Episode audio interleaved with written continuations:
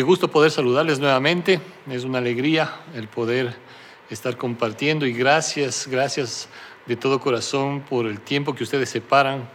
Eh, su tiempo es valioso, ¿sí? Y gracias también porque podemos, podemos poner las ganas eh, y el corazón para seguir buscando a Dios. Les enviamos también un abrazo enorme, deseando que Dios les siga bendiciendo, Dios les guarde, les proteja y la provisión de Dios esté también en cada uno de sus hogares. Eh, queremos saludar de manera especial también a quienes nos están acompañando por primera vez y deseamos que Dios te bendiga, que Dios guarde tu vida y que también esas experiencias que Dios quiere dar a tu corazón sean también guiadas por el Señor. Y gracias por estar con nosotros.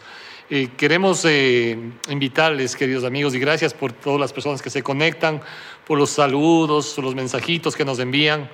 Eh, algunos tal vez no van a estar conectados en vivo ahora, pero gracias porque pueden escuchar o ver después el, el mensaje a través de las redes sociales. Encuéntranos como Encuentro Cumbayá en nuestras redes sociales.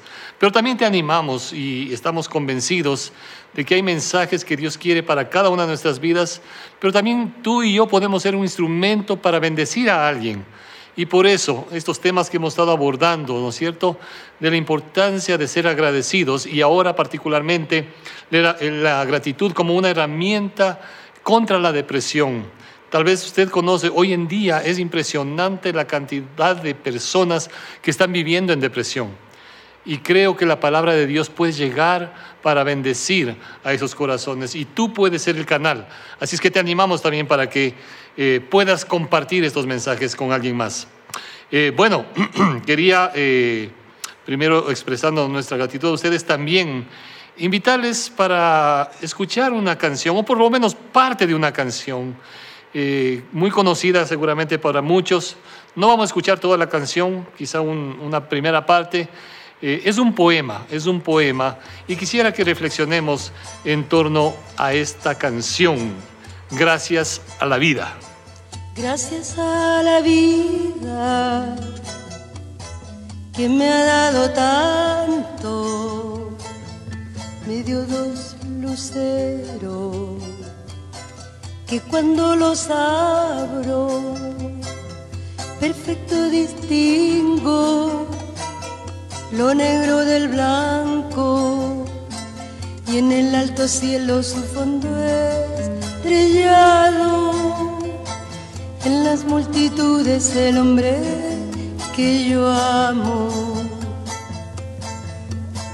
Gracias a la vida que me ha dado tanto, me ha dado el oído, que en todo su ancho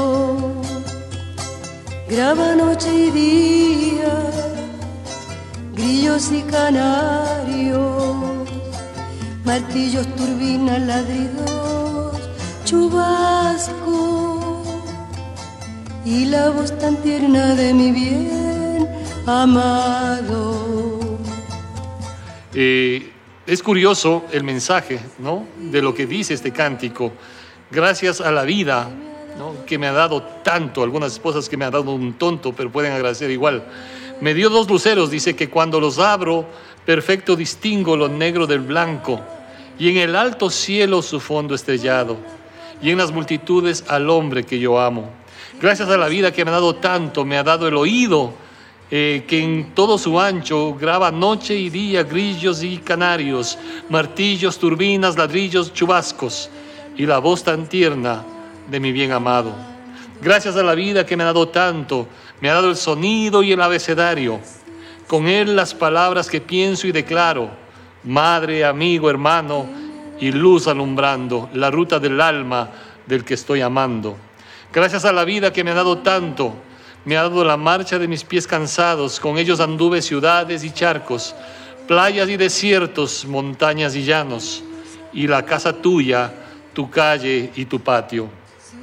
Gracias a la vida que me ha dado tanto, me dio el corazón que agita su marco, cuando miro el fruto del cerebro humano, cuando miro al bueno tan lejos del malo, cuando miro al fondo de tus ojos claros.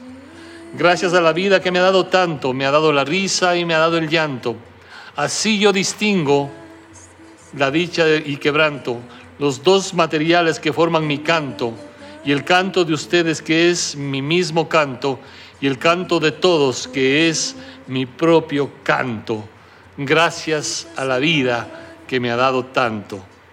Eh, es impactante este poema, ¿no? muy bonito, muy hermoso, cantado por algunos autores, Mercedes Sosa, eh, pero la autora Violeta Parra, quien nació el 4 de octubre de 1917 en Chile, ¿sí? autora de canciones, eh, escultora, pintora, ceramista, etc. ¿sí? recorrió eh, gracias a su talento, justamente la Unión Soviética, Europa, eh, permaneció varios años en Francia. ¿sí? Sin embargo, el 5 de febrero de 1967, en Santiago de Chile, deprimida y sola, se encerró en su carpa y tipo 6 de la tarde se dispara un tiro en la sien a los 49 años de edad. Y, la primera vez que yo escuché esto, ¿no? la había escuchado la canción en algunas ocasiones, pero la historia de ella, la historia de la autora de este poema impresionante, ¿no? no me cabía en la mente cómo alguien que escribe de esta manera llegue en un momento de angustia, de desesperación, a quitarse la vida.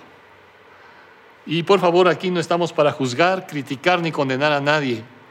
A veces es tal el nivel de depresión, tal el nivel de angustia, ¿sí? que la gente no encuentra una salida, no encuentra una salida. Y por eso en esta mañana queremos compartir contigo también el mensaje de la palabra de Dios. Dios sabe cómo te sientes, Dios sabe cómo te encuentras. Dios sabe también quizás si en algún momento se te ha cruzado por la cabeza algo indebido que no es conforme a los planes de Dios. No son conforme los propósitos de Dios. Y Dios entiende el dolor y la angustia, la incertidumbre que puedes estar viviendo.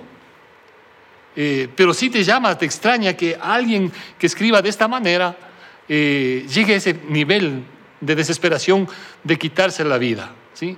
Hay gente que vive por último amargada, frustrada todo el tiempo y lamentablemente toma una decisión equivocada.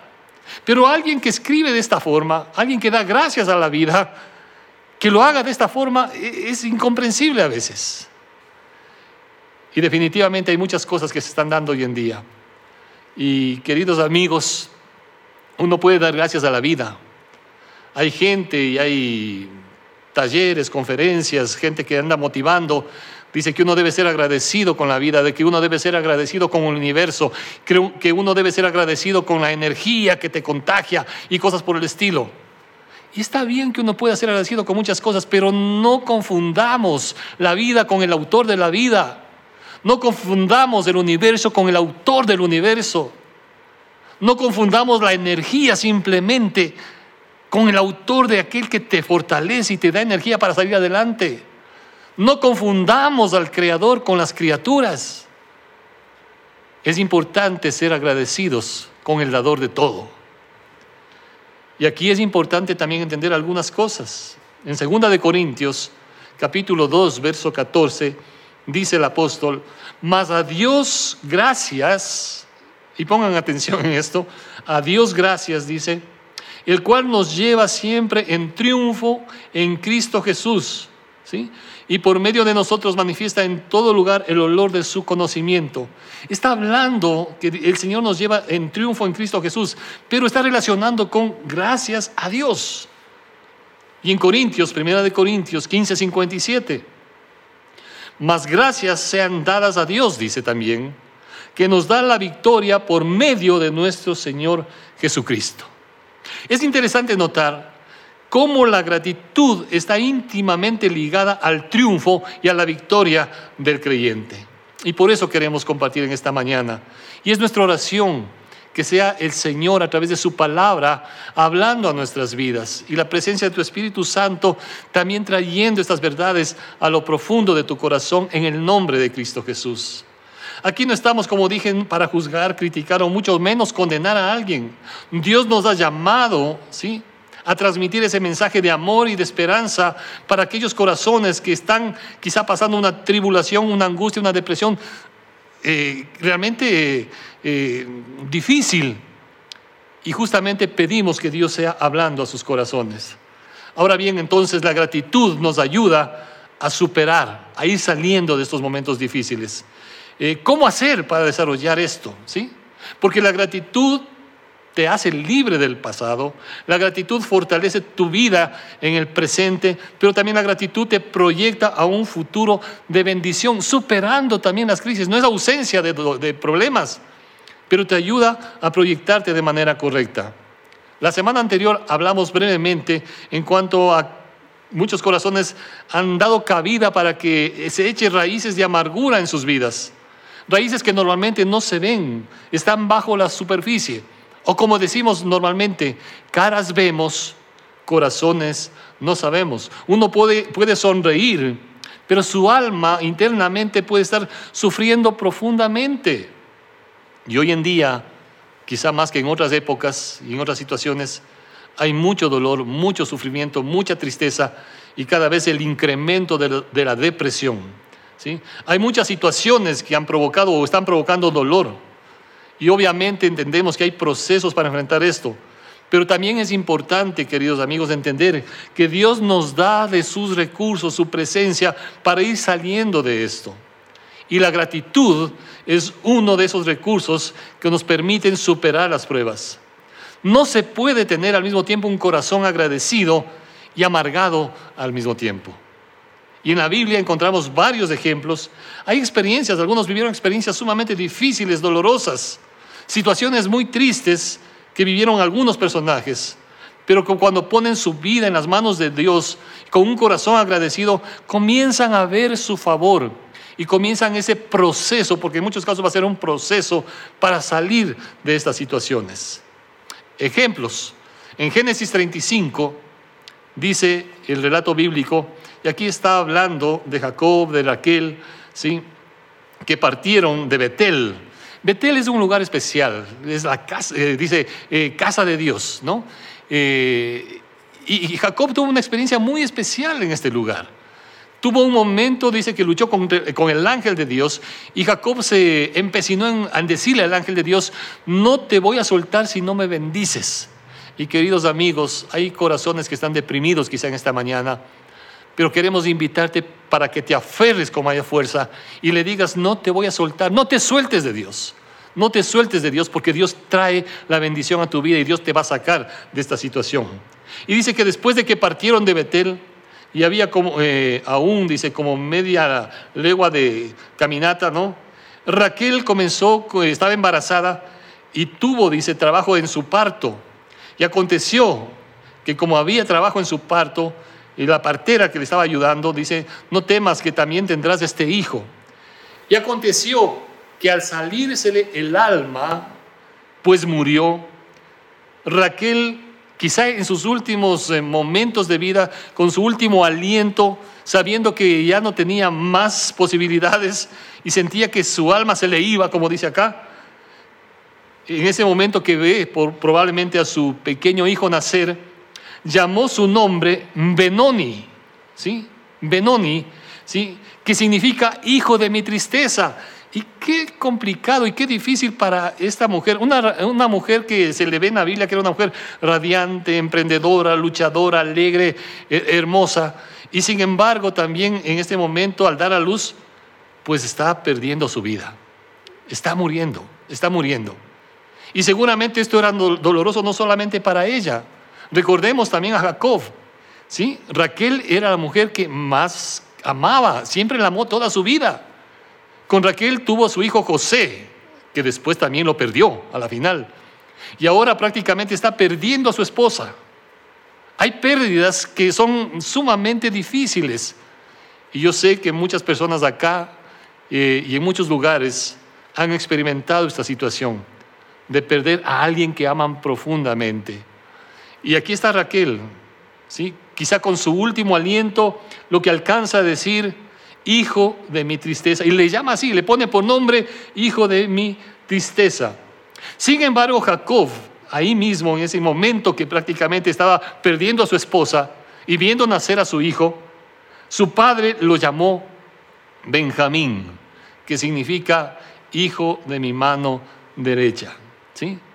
Y es interesante, si bien estaba experimentando en ese momento Jacob un momento de dolor, de tristeza por la pérdida de su esposa, su esposa alcanza a ponerle de nombre a su hijo y uno podría decir, bueno, ese era el deseo de la mamá, ¿sí? Déjale con ese nombre, Benoni, hijo de mi tristeza. Pero eso iba a marcar la vida de este chico. Imagínense en toda su vida que todo el mundo le decía Benoni y él sabía lo que significaba. A lo mejor se sentía culpable yo fui el responsable también, yo tuve que ver algo con la muerte de mi madre. Y Jacob entonces dice, no se va a llamar Benoni, sino se va a llamar Benjamín. Este es mi hijo de mi mano derecha, ¿no? Y cuando uno ve en la Biblia, realmente ve cómo el corazón de Jacob estaba muy ligado, muy ligado a Benjamín. Y obviamente Benjamín también al corazón de su padre.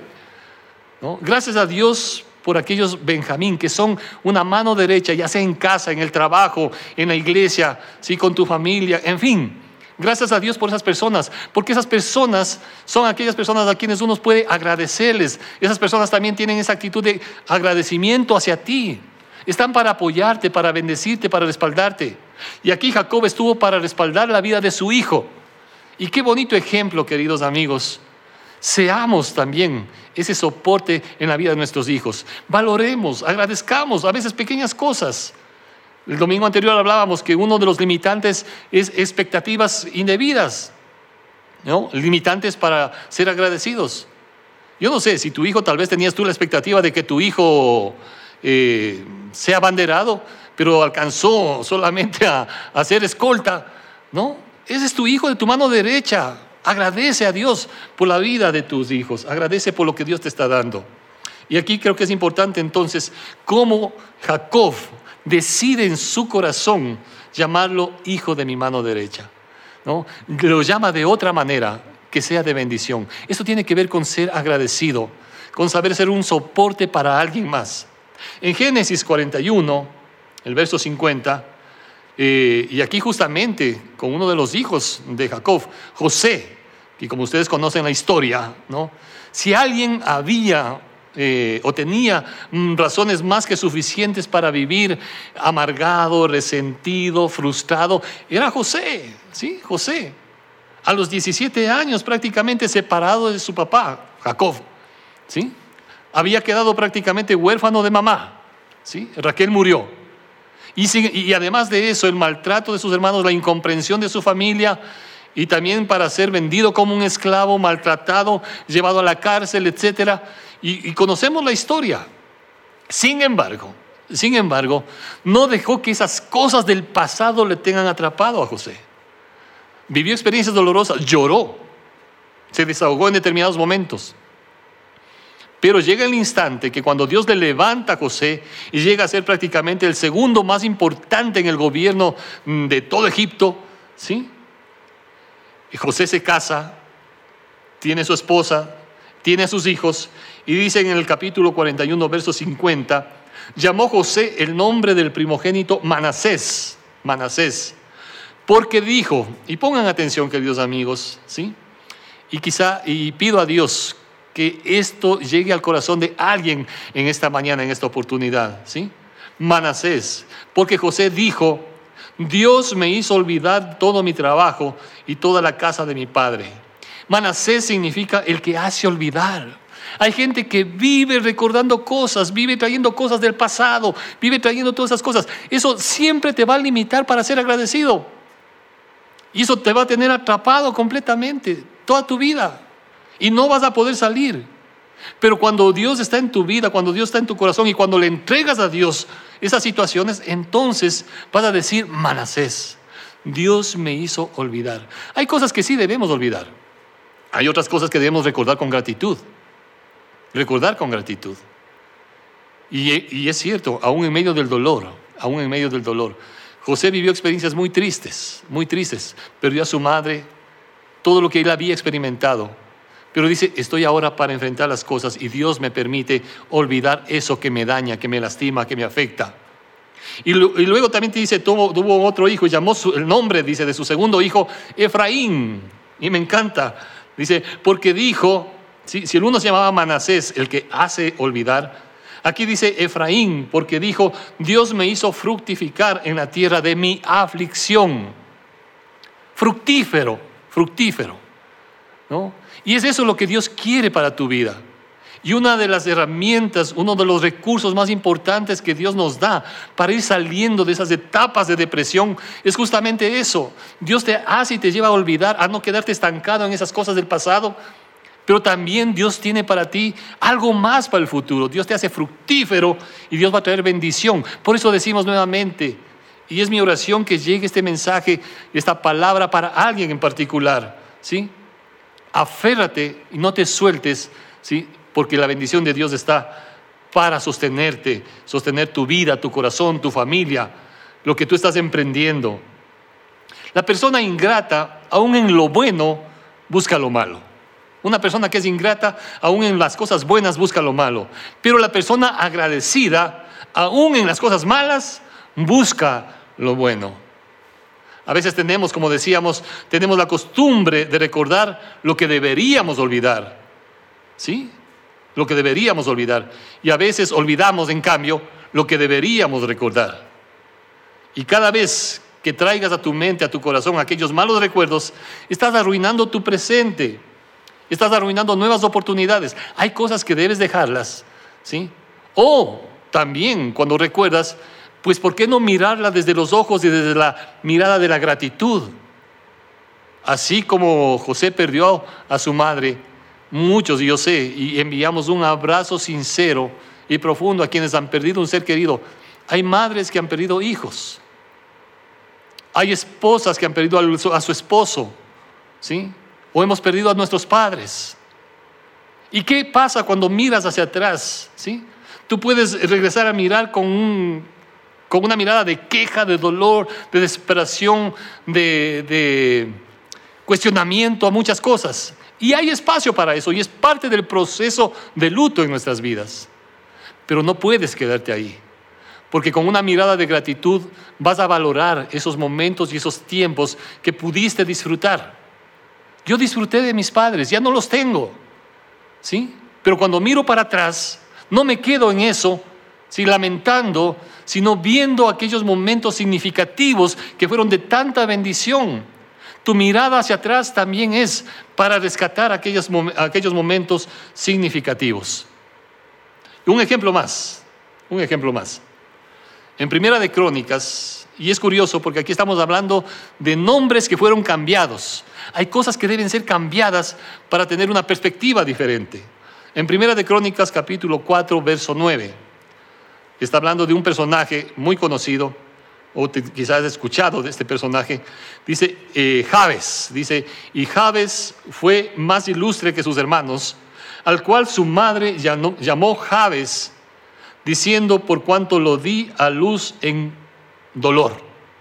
No dice exactamente qué fue lo que pasó, cuáles circunstancias rodearon, ¿no? Eh, pero acá, a diferencia del caso anterior, eh, su madre también le pone nombre y le pone nombre Javes, que en este caso es dolor. Ahora, imagínate un ratito, lo, lo difícil que debió haber sido para este muchacho. No dice nada de su papá ni nada, simplemente se quedó con ese nombre, Javes, Javes, ¿sí? Y creció Javes, ¿no? Y todo el mundo le conocía a él, sus amigos le decían, hey, dolor, ven para acá, ¿sí? Siempre estaba pensando en eso. Su vida estaba caracterizada por eso. Quedó marcado. Hay cosas que a veces marcan nuestras vidas. Yo no sé qué cosas han marcado tu vida. Quizás sea el dolor, ¿sí? Quizás sea la traición. Yo no sé qué cosas. Sin embargo, este hombre dice en el verso 10, Primera de Crónicas 4:10, e invocó Javes al Dios de Israel, queridos amigos, ¿sí? Si has vivido algunas experiencias difíciles y dolorosas que te han marcado, no dejes de invocar al Dios vivo y verdadero. Y este hombre dijo de la siguiente manera, oh si me dieras bendición y ensancharas mi territorio, y si tu mano estuviera conmigo y, me libraras del mal para que no me dañe. Fíjese en esa oración tan interesante, es todo un mensaje acá, solo de la oración de, de Javes. Y termina diciendo acá, y le otorgó Dios lo que pidió. Cuando tú lees el libro de Crónicas, los primeros capítulos, eh, y hasta llegar al capítulo 4 y más adelante, ¿sí? te vas a dar cuenta que la lectura es un poco pesada porque solamente son nombres, nombres, nombres, nombres, nombres. Pero aquí como que hay un paréntesis con este hombre, con este personaje, y algo interesante porque dice, y Dios le otorgó lo que pidió. ¿Qué fue lo que pidió? Lo que dice ahí que traiga bendición, y esa es nuestra oración, que Dios traiga bendición sobre tu vida. No solo eso, ¿no es cierto? Que ensanche su territorio. También le dice que tu mano esté conmigo, ¿no? Y eso es importante, y eso pedimos, que la mano del Señor esté sosteniéndote y fortaleciéndote, cubriéndote, guardándote, protegiéndote, ¿sí? Que el Señor te libre del mal, como dice aquí, para que el mal no te dañe. Y esa es nuestra oración, que Dios bendiga y proteja sus vidas. Y Dios le dio lo que pidió. ¿Sí? Un hombre que, que, creció en medio del dolor, yo no sé cuáles fueron las circunstancias, pero su madre le puso de esa manera, tal vez ella murió, ¿sí? Tal vez había mucha frustración, mucho desespero, yo no sé qué cosas hubieron, pero eso caracterizó a su vida. Pero este hombre llegó un momento que invocó a Dios y pidió e hizo esta oración. Te animamos a que hagas esta oración, que esta oración sea parte de tu vida es interesante porque Jabes venía de la tribu de Judá, ¿sí? Y una cosa curiosa, si tú sabes cuál es el significado de Judá, ¿sí? Que fue una de las tribus de Israel, Judá significa agradezco a Dios. Qué cosa curiosa. Agradezco a Dios o reconozco a Dios. Y queridos amigos, un corazón agradecido te permite salir de la angustia y el dolor, ¿sí? Pero también te proyecta a mayores posibilidades. Javes buscó a Dios, agradeció a Dios, esperó en Dios y Dios le escuchó, pero también Dios le proyectó y Dios va a ensanchar también tu vida, tus proyectos y te va a sacar. Créele a Dios, créele a Dios. Es importante creerle a Dios. Este hombre le creyó, buscó, ¿sí? se aferró, se aferró a la bendición de Dios, no, no se aferró a su pasado. A veces nos aferramos a cosas indebidas y estamos solamente siendo víctimas. ¿no? Estaba escuchando algo muy interesante de este famoso futbolista Lionel Messi. Su infancia no fue tan, tan fácil, ¿no? Eh, y una cosa curiosa, de muchachito, su abuela, ¿sí? la abuela de Lionel Messi, le dijo, serás el mejor jugador de fútbol, ¿sí? serás el mejor jugador de fútbol. Y desde niño simplemente le creyó ¿sí? Le creyó lo que su abuela le dijo. Creyó. Y hoy sabemos quién es Messi. Sabemos quién es Messi. Pero este muchacho creyó, obviamente trabajó, se esforzó, practicó, entrenó, lo que sea. Y hay cosas que nosotros comenzamos creyendo, creyendo y aferrándonos a algo. ¿Sí? Si uno puede creer en lo que dice la abuelita, ¿puedes creer lo que, lo que Dios te está diciendo? Lo que Dios te está diciendo. Es curioso porque se hizo una investigación eh, en varios lugares y hay estudios, ¿no? Y los psicólogos hablan que hay un punto fijo de felicidad. Permíteme explicar un poquito, ¿no? Y más o menos la idea es esta. Imagínate una línea numérica, imagínate una línea numérica, ¿sí? Eh, del 1 al 10, ¿no es cierto? Donde uno representa una depresión terrible. Uno representa una depresión terrible. Y 10 representa quizá una felicidad eh, muy exagerada, ¿no? bastante eh, significativa, una felicidad muy, muy enorme. Entre el 1 y el 10 obviamente están el resto de números. Por poner un ejemplo, yo puedo decirte eh, mi punto de, fijo de felicidad en este momento, yo puedo decir a lo mejor es 6, ¿sí? 6 o 7, no sé. Cada uno de nosotros podemos poner un punto fijo de felicidad. ¿Qué significa? ¿No? Quizás si estoy en cinco o seis, a lo mejor estoy diciendo, no estoy ni deprimido ni muy feliz. Ahora, es cierto que pueden venir cosas que me van a hacer sentir más feliz. ¿Sí? Pueden venir muchas situaciones y eso va a subir, ¿no es cierto? Me va a poner en un nivel 8, quizá 9, yo no sé. El punto ahí va a ser más alto, vas a subir en ese, en ese nivel de felicidad. Pero también puede suceder lo contrario, ¿sí? Puede haber circunstancias difíciles que te causan mucho dolor, mucha tristeza y obviamente vas a bajar. Ya no voy a estar yo en el 5, sino voy a bajar posiblemente al 3 o al 2, yo no sé. ¿Sí?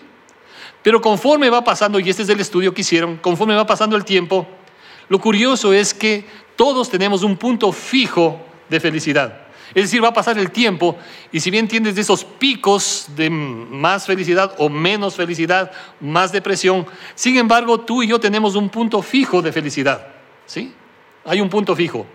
Y lo curioso es que en la investigación que hacen es que notaron que hay algo que puede elevar el punto fijo de la felicidad. Y eso es o tiene que ver con la gratitud, ¿sí? La gratitud te ayuda para no regresar a esos niveles menores, ¿sí? Y te ayuda a elevar permanentemente ese punto fijo de felicidad. Por eso la Biblia nos anima, ¿sí? Expresar gratitud a Dios, ¿sí? Te hace ver la bondad de Dios todo el tiempo, ¿sí? Porque si quieres ver una receta para la infelicidad, enfócate en todo lo que no tienes. Enfócate en todo tu dolor, en toda tu tristeza, en lo que te lastimaron, ¿sí? En lo que perdiste, etcétera. Pero si quieres cambiar eso, comienza a desarrollar el hábito de dar gracias. Colosenses 3:15, para ir terminando, dice, y la paz de Dios, y la paz de Dios gobierne en vuestros corazones, a la que asimismo fuisteis llamados en un solo cuerpo, y sed agradecidos. ¿Sí? Sabes que la paz de Dios viene también como consecuencia de la gratitud. La paz de Dios gobierne vuestros corazones. Yo no sé qué está gobernando tu corazón. Está gobernando la angustia, la tristeza, la desesperación. Yo no sé qué gobierna. Lo que sí sé es que en el momento que podemos poner nuestras cargas, como el Señor Jesucristo dijo, venid a mí los que estén trabajados y cargados, yo os haré descansar. En el mundo tendrán, tendrán aflicción, pero no temáis, yo he vencido al mundo. Mi paz os dejo, esa paz que el mundo no puede dar. El mundo no te va a dar. Tú puedes intentar encontrar paz de diferentes maneras o pretender llenar de diferentes maneras tu corazón para supuestamente tener paz. Tendrás un momento de alegría, un momento de satisfacción pasajera, pero no esa paz profunda que el Señor quiere dar y traer a tu vida. También dice el libro de Filipenses, capítulo 4, que por nada estemos afanosos si no sean conocidas nuestras peticiones. Pon esas cosas delante de Dios en oración, dice, en ruego y acción de gracias. E inmediatamente dice, y la paz de Dios que sobrepasa todo entendimiento, guardará tus pensamientos y tus sentimientos en Cristo Jesús. ¿Dónde estás guardando tus pensamientos? ¿Dónde estás guardando tus sentimientos? ¿En el pasado? ¿En la incertidumbre del futuro?